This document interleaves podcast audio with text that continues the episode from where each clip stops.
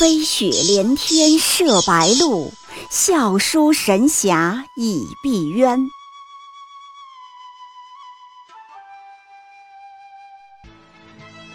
如果说古龙的小说像冰水，越喝越觉得心寒，写透了人情凉薄，那么金庸的小说就像烈酒，起初苦涩艰深，入口醇厚，回味无穷。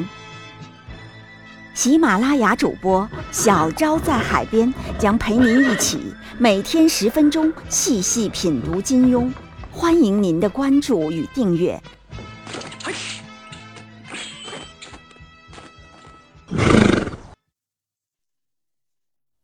第二十五集，令狐冲到底更喜欢谁？令狐冲更喜欢小师妹。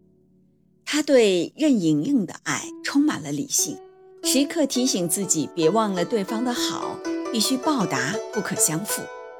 但他一碰到小师妹，就失去了理性，什么都不管不顾了，天地爷娘也不要了。换句话说，他爱任盈盈需要理性的鞭策，而他爱小师妹是本能的囚徒。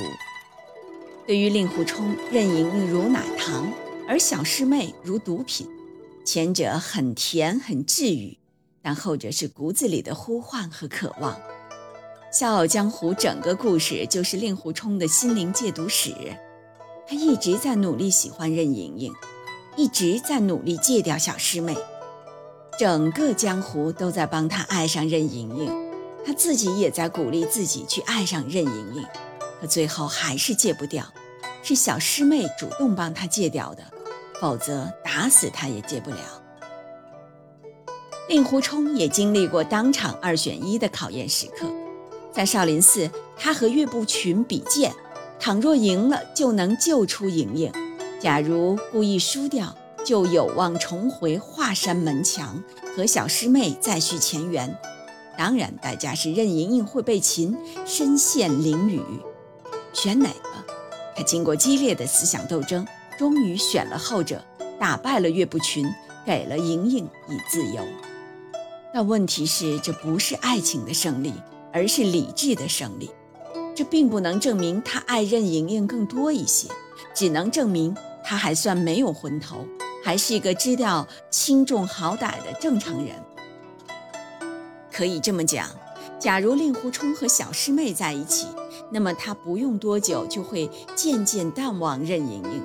那个姑娘会像彩虹一样变淡掉，变模糊掉。但如果她和任盈盈在一起，她绝没有那么容易忘掉小师妹。她心里会永远有一块下雨的云彩，会永远有一个抽屉为她锁上，别人永远无法打开。我这么讲，很多人就会为任盈盈委屈，觉得挺不值。折腾了半天，还不能百分之百得到这个男人。但是别忘了，理性的爱那也是爱。莹莹对我好，我必须报答她，今生不能相负。这种爱是不是爱？当然也是爱。一比较你就懂了。夷陵也对令狐冲很好，不逊色于莹莹，可到令狐冲这儿就变成了今生无以为报了。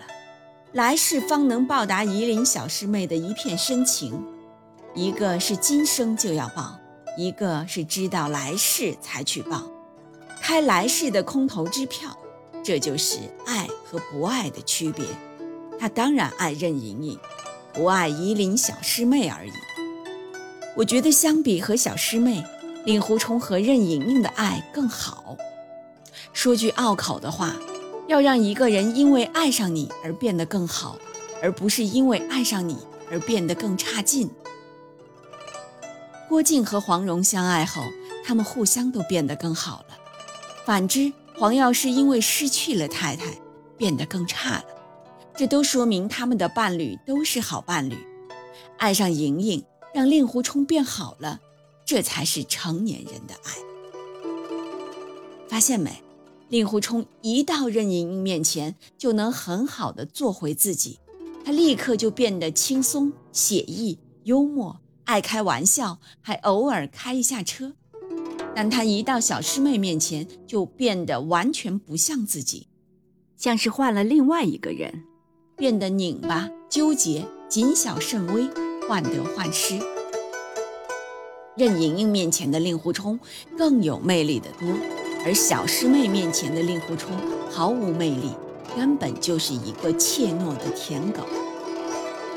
还有，因为对任盈盈的爱，令狐冲变得理性、通透、活泼；而因为对小师妹的爱，他疯狂、糊涂、拎不清。对任盈盈的爱，让他更清楚地看待问题；而对小师妹的爱，却阻碍他去认清世界。他在任盈盈面前弹琴，洋洋然颇有青天一碧、万里无云的空阔气象；而在小师妹面前，他有过什么空阔气象？从来没有。哪一个更好，可想而知。所以令狐冲对小师妹的那种感情，看似炽烈，女孩子似乎也往往都希望男人这样疯狂的、毫无保留的喜欢自己、爱自己。但事实上，这种爱危机四伏。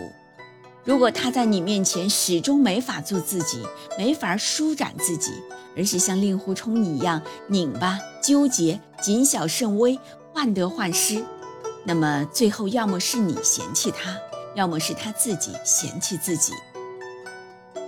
要总结一下的话，令狐冲就像是一个被锁在盒子里的男人，小师妹就是这只盒子。后来任盈盈来了，听到了里面。哀鸣求救的声音，于是拿起钥匙开了盒子，放出了里面的孤苦灵魂。这个灵魂获得了自由，重新呼吸、奔跑、到处乱窜。你说还需要他完全从属和依附于开锁的人吗？当然不会。但不管怎么大喊大跳，飞了一段之后，总会携着任盈盈的手一起奔跑。这就是更好的爱情。